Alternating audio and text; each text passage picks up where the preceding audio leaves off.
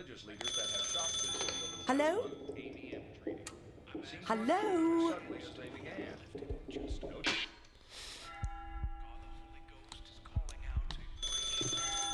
Hello?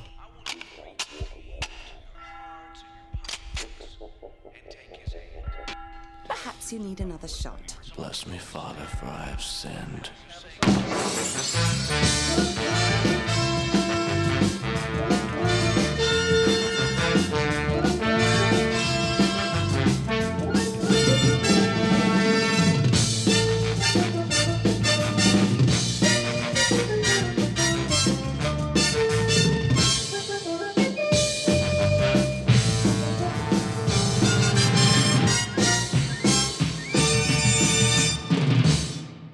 Werte Zuhörerinnen, werte Zuhörer, die Vorgänge rund um die jüngst regulär beendete, nicht etwa abgebrochene Documenta 15 waren kein Skandal im eigentlichen Sinne.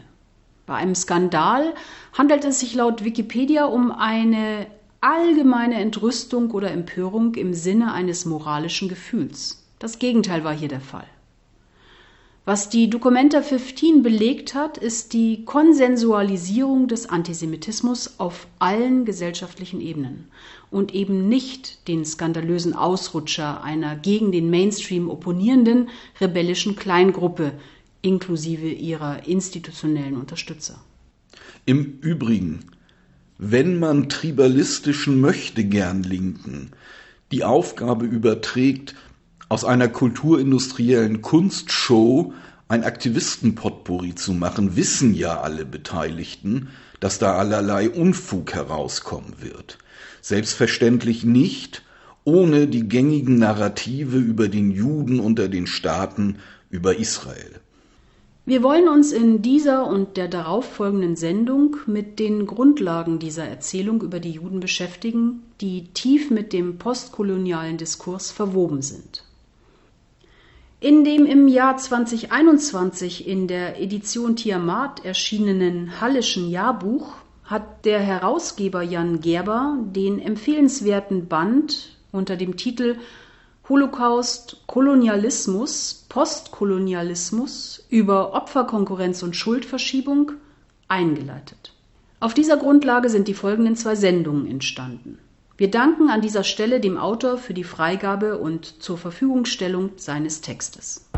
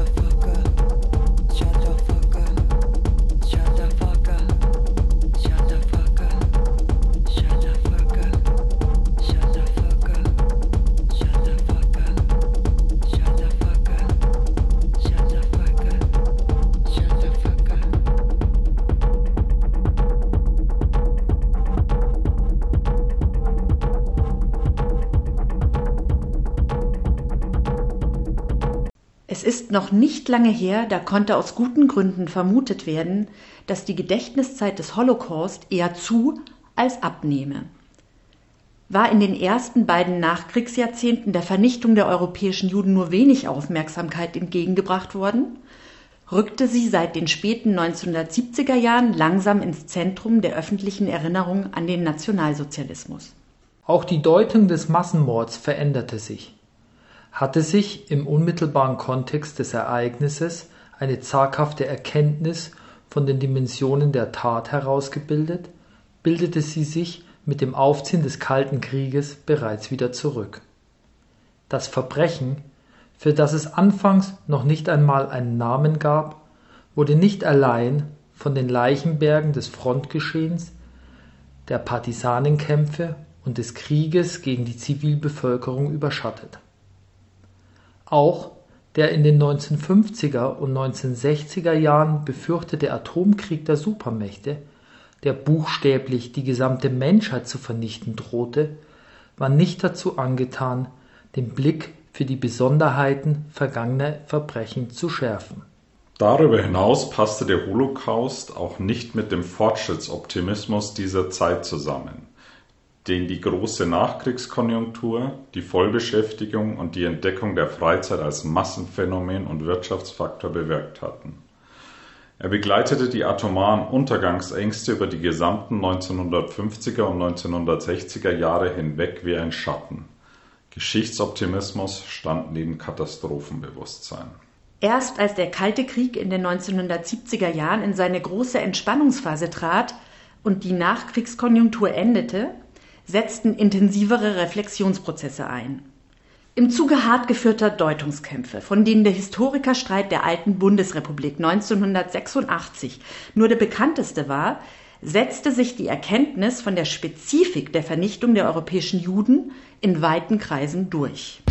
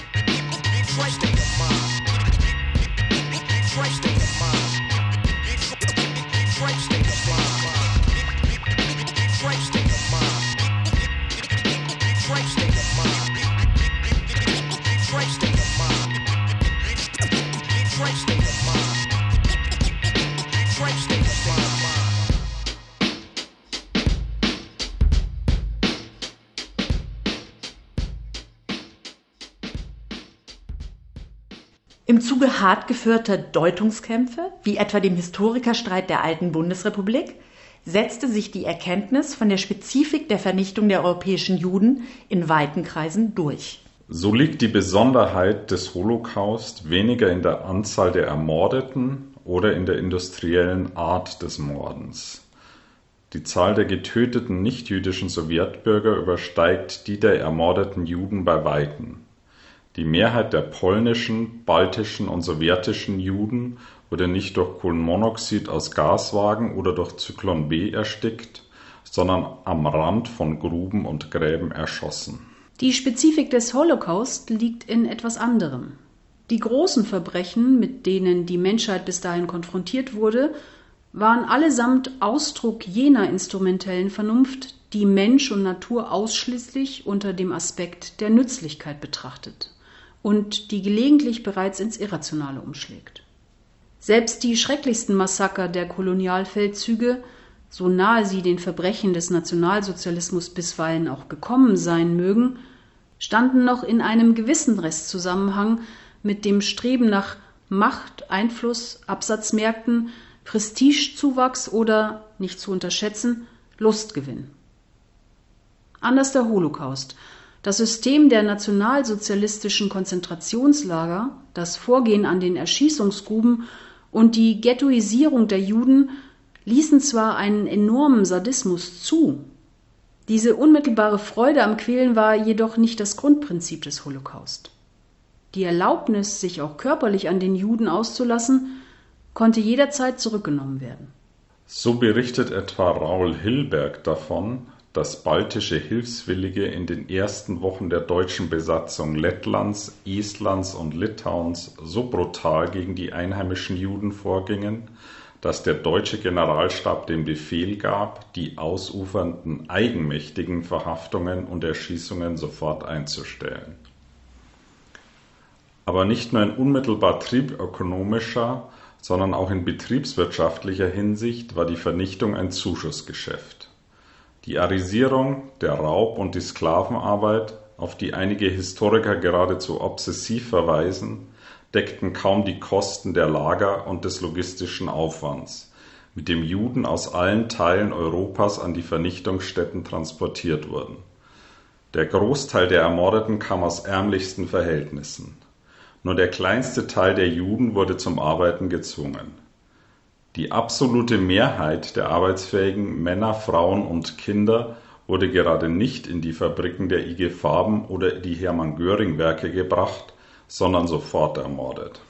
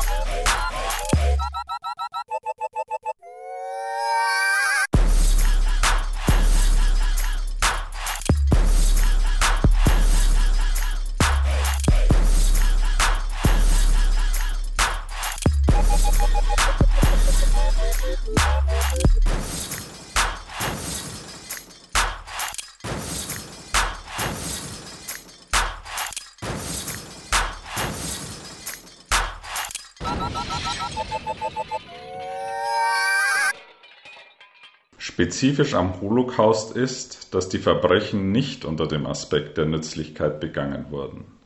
Das Streben nach Macht, Einfluss, Absatzmärkten, Prestigezuwachs oder Lustgewinn waren nicht die treibende Motivation hinter der Ermordung der Juden. Der Vernichtungsdrang setzte sogar den Selbsterhaltungstrieb der Täter außer Kraft.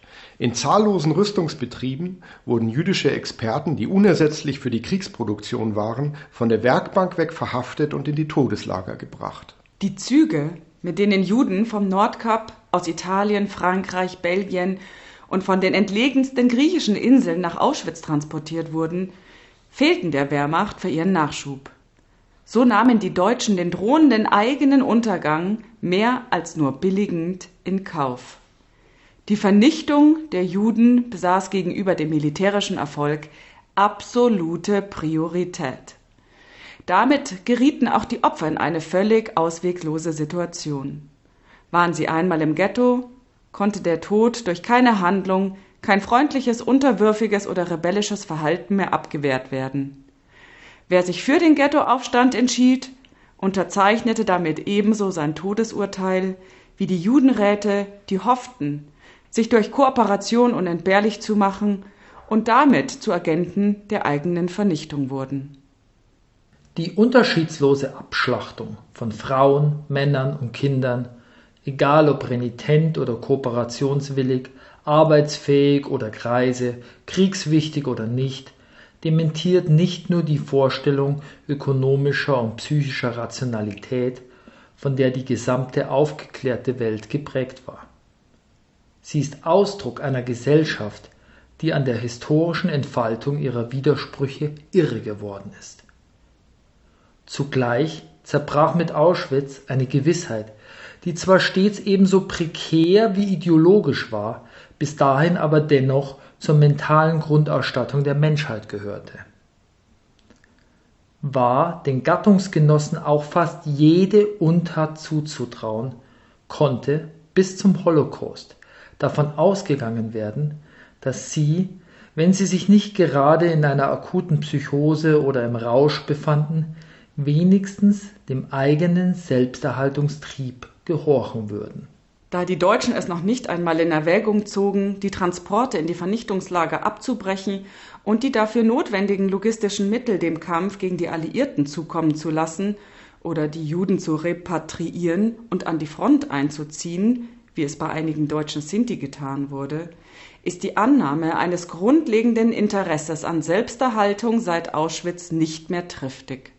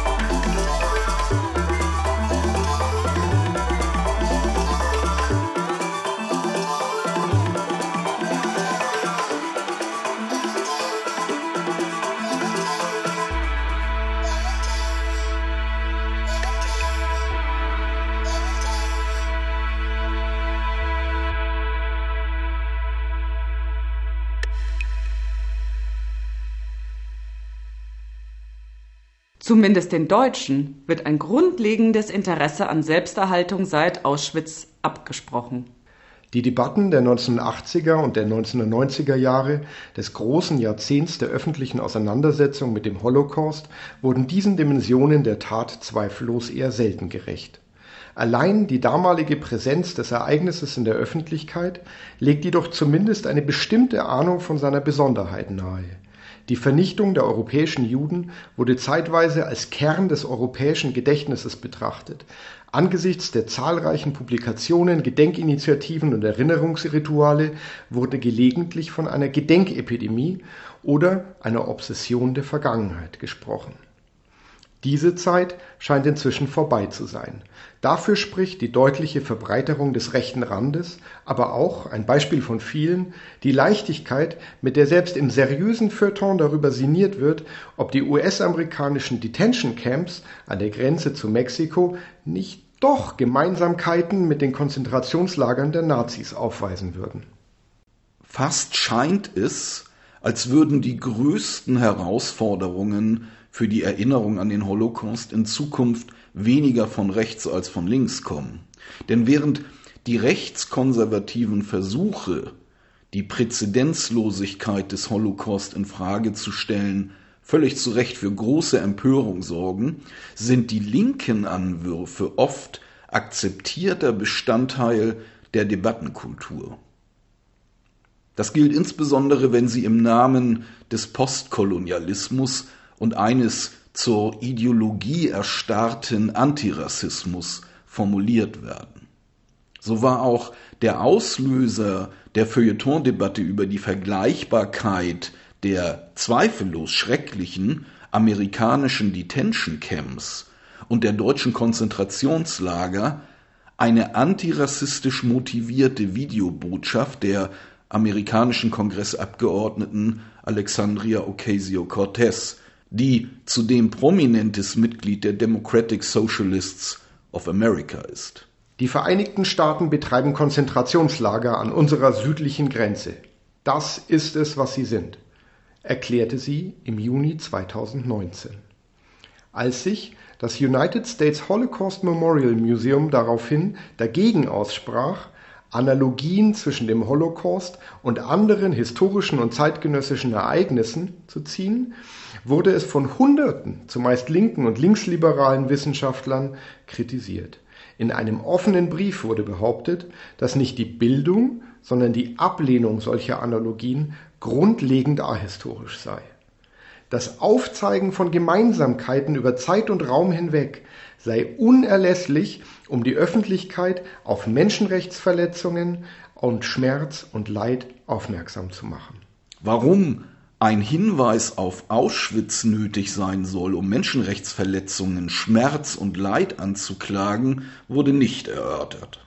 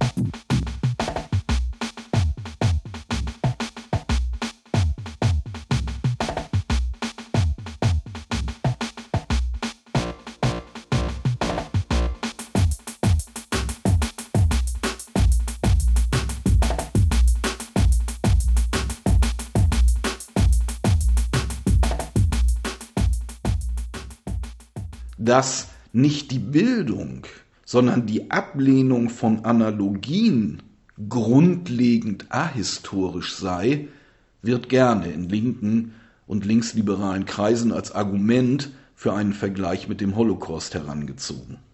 Ähnliche Argumente bestimmten auch die Mbembe-Debatte, die 2020 in Deutschland geführt wurde.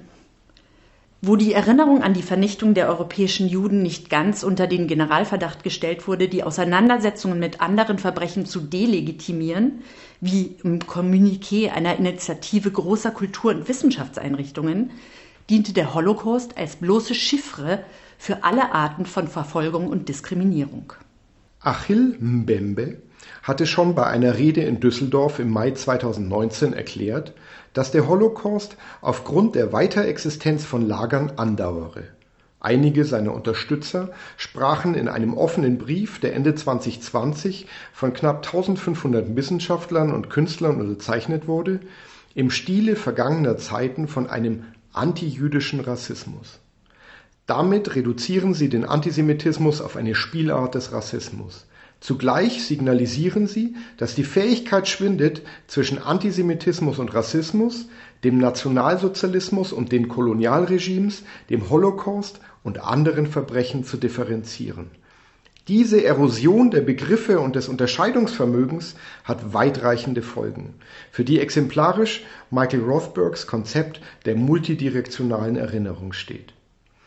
Durch seine erinnerungspolitische Zusammenführung des Holocaust und andere Untaten verliert nicht allein die Vernichtung der europäischen Juden ihre historische Dimension, der räumliche und zeitliche Kontext, die politischen und gesellschaftlichen Rahmenbedingungen, aber auch Täter und Opfer werden unkenntlich.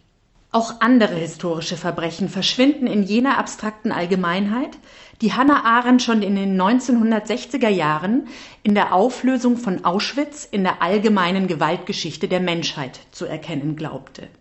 Dasselbe gilt für aktuelle Entwicklungen, an deren Kritik Rothberg und vielen derjenigen vorgeblich gelegen ist, die Auschwitz in einem Atemzug mit Guantanamo, Abu Ghraib, El Paso oder Clint nennen.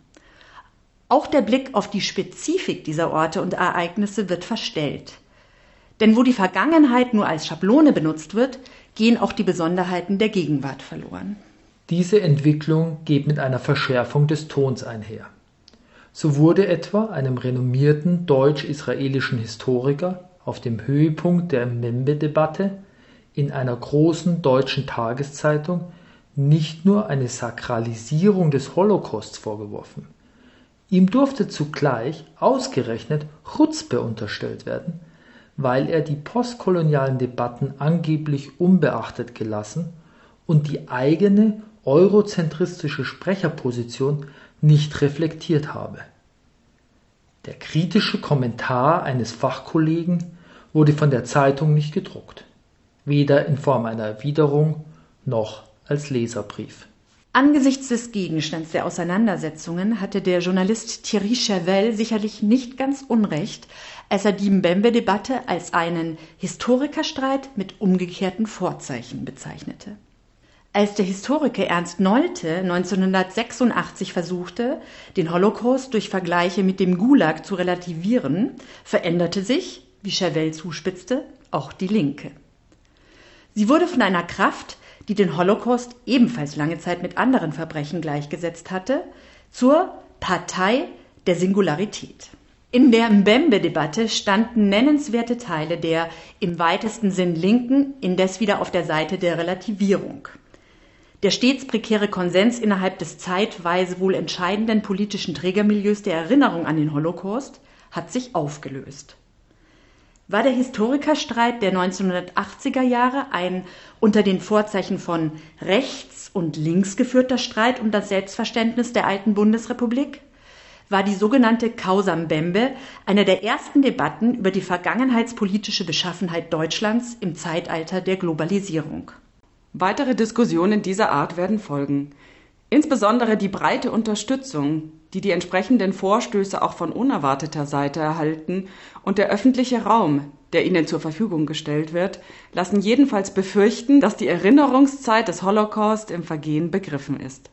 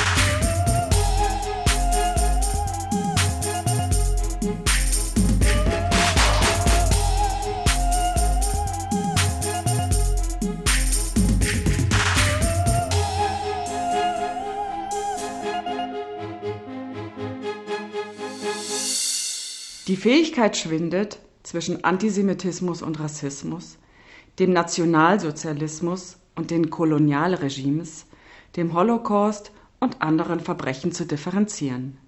Täter und Opfer werden unkenntlich. Der Aufstieg des Postkolonialismus, in dessen Namen zahlreiche Anwürfe gegen die Präzedenzlosigkeit des Holocaust formuliert werden, mag auch dem zunehmenden ökonomischen Gewicht des globalen Südens geschuldet sein. Befand sich unter den fünf stärksten Wirtschaftsmächten der Erde 1950 nur ein außerhalb Europas und Nordamerikas befindliches Land, nämlich China, hat sich das Bild inzwischen verändert. Mit China, Japan und Indien waren 2019 gleich drei asiatische Staaten unter den ersten fünf der Weltökonomie. Einige Wirtschaftswissenschaftler sprechen längst von einem ökonomischen Niedergang des Westens. Andere prognostizieren, dass Europa, das einstige Zentrum der Weltwirtschaft und des Kolonialismus, 2050 nur noch mit einem Staat, mit Deutschland, unter den zehn größten Industrienationen der Erde vertreten sein wird. Derzeit sind es vier. Der Postkolonialismus ist damit nicht nur die Stimme der Subalternen und Marginalisierten, sondern auch Ausdruck des daraus entstehenden Selbstbewusstseins der nicht westlichen Welt. Diese Entwicklung erinnert in gewisser Weise an das von Alexis de Tocqueville benannte Paradox, dass gesellschaftliche Ungleichheit weniger zum Zeitpunkt ihrer stärksten Ausprägung als im Zuge ihres Rückgangs für besonders große Empörung sorgt. Ähnlich wie die traditionelle europäische Geschichtswissenschaft übernimmt der Postkolonialismus zudem nicht zuletzt die Funktion der ideologischen Selbstvergewisserung. Woher kommen wir? Wohin gehen wir? Mit seiner Hilfe werden die Katastrophen der Vergangenheit aufgearbeitet, Ansprüche an die Zukunft historisch legitimiert und einige der negativen Entwicklungen der Gegenwart gerechtfertigt, indem sie, wie etwa die Wirtschaftswissenschaftler Axel Kabou und Georges Ayité betonen, oft auf die Folgen des Kolonialismus reduziert werden. Jenseits aller berechtigter Kritik des Kolonialismus, seiner Nachwirkungen und der globalen Ungleichverteilungen sind die Postcolonial Studies damit auch eines der ideologischen Begleitinstrumente des Konkurrenzkampfs auf dem Weltmarkt. Darüber hinaus aber ist der Postkolonialismus Ausdruck einer Entwicklung, die auch zur verstärkten Aufmerksamkeit beitrug, die dem Holocaust seit den späten 1970er Jahren entgegengebracht wurde. Denn betrachtet man weniger Franz Fanons antikoloniale Kampfschrift Die Verdammten dieser Erde als Edward Saids Orientalismus als Ursprungstext der Postcolonial Studies, dann begann deren Erfolgsgeschichte etwa zur selben Zeit in der die Vernichtung des europäischen Juden aus den Vororten der Erinnerung an den Nationalsozialismus in sein Zentrum zu rücken begann. Dieser Prozess steht zweifellos im Zusammenhang mit jener Ablösung der großen Erzählungen durch ein Patchwork der Minderheiten, von der Jean-François Lyotard und andere Poststrukturalisten sprachen mit dem Aufstieg der Identitätspolitik und der Erosion des Universalismus in den frühen 1970er Jahren erhielten gesonderte Gruppenbelange erstmals größere Aufmerksamkeit. Partikular erscheinende Ansprüche wurden stärker artikuliert als in den vorangegangenen Dekaden. Die Mobilisierung der jeweiligen Gruppeninteressen, die zumeist über Herkunft, Ethnos, Geschlecht und sexuelle Orientierung vermittelt waren erfolgte in der Regel weniger nach dem Muster der Nationalstaatsbildung des 19. Jahrhunderts, sprich über heroische Ursprungsereignisse, als über die Erfahrung kollektiver Diskriminierung von Verfolgung und Ausgrenzung.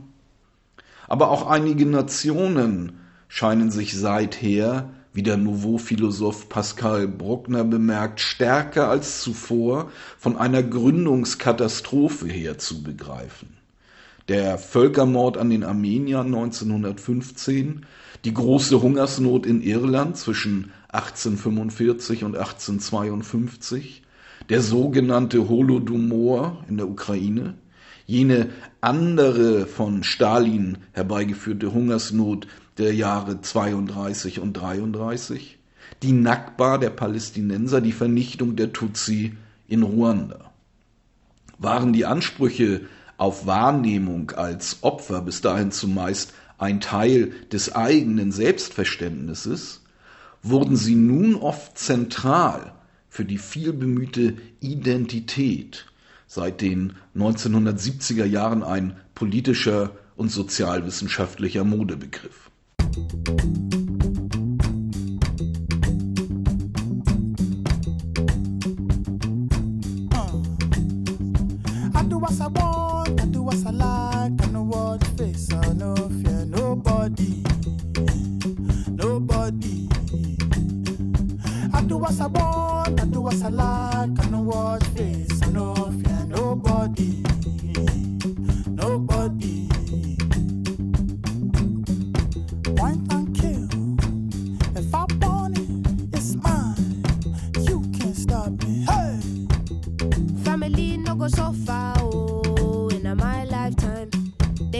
doing proper. No lie, lie, give me strength, let me prosper. Daddy say he want me to be lawyer, be doctor, riff raff, kitty gun, window shopper. Oh yeah, fine boy, take away auntie, bougie, agile, oh I fancy when I see a type. One time kill.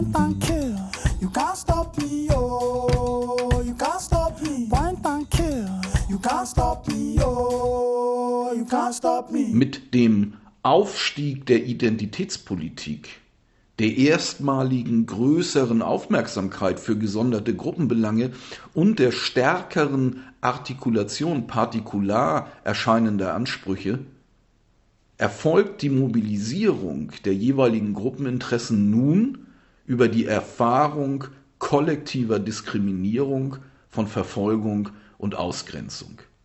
Die Wahrnehmung als Opfer wird zentral für die Identität.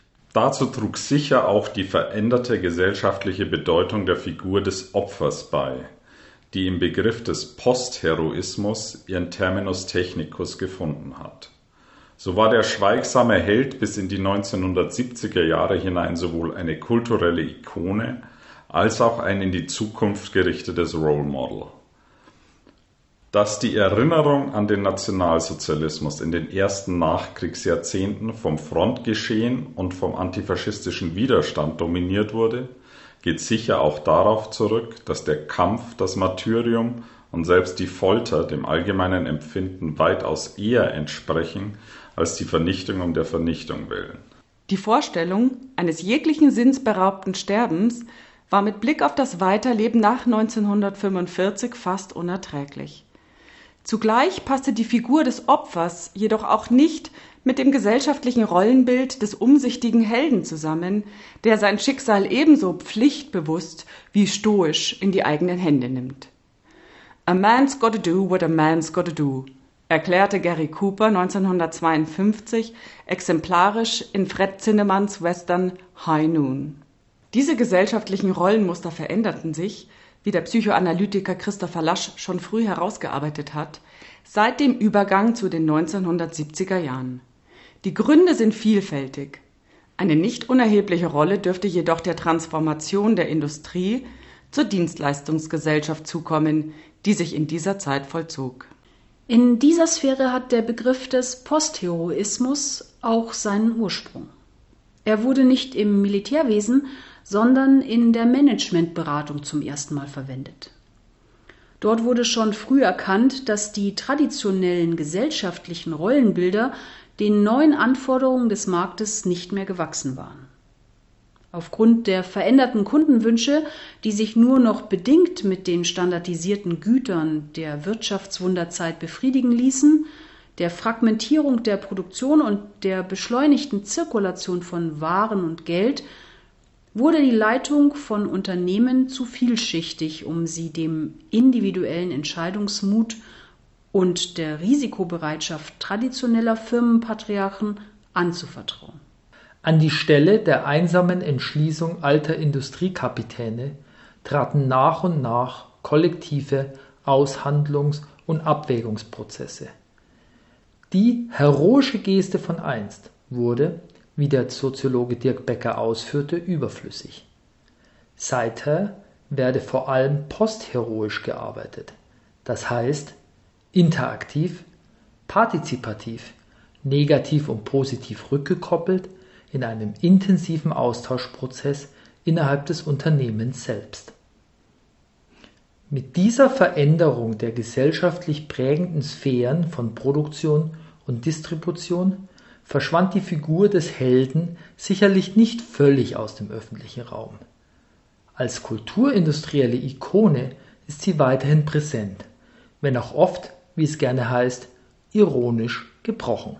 Auch das Opfer an sich wurde nicht zum gesellschaftlichen Leitbild. Dennoch trug die doppelte Wendung vom Stoizismus zur Sensibilität und vom Beschweigen zur kathartischen Kommunikation zu einem stärkeren Interesse an Leiterfahrungen und ihrer Auswertung bei.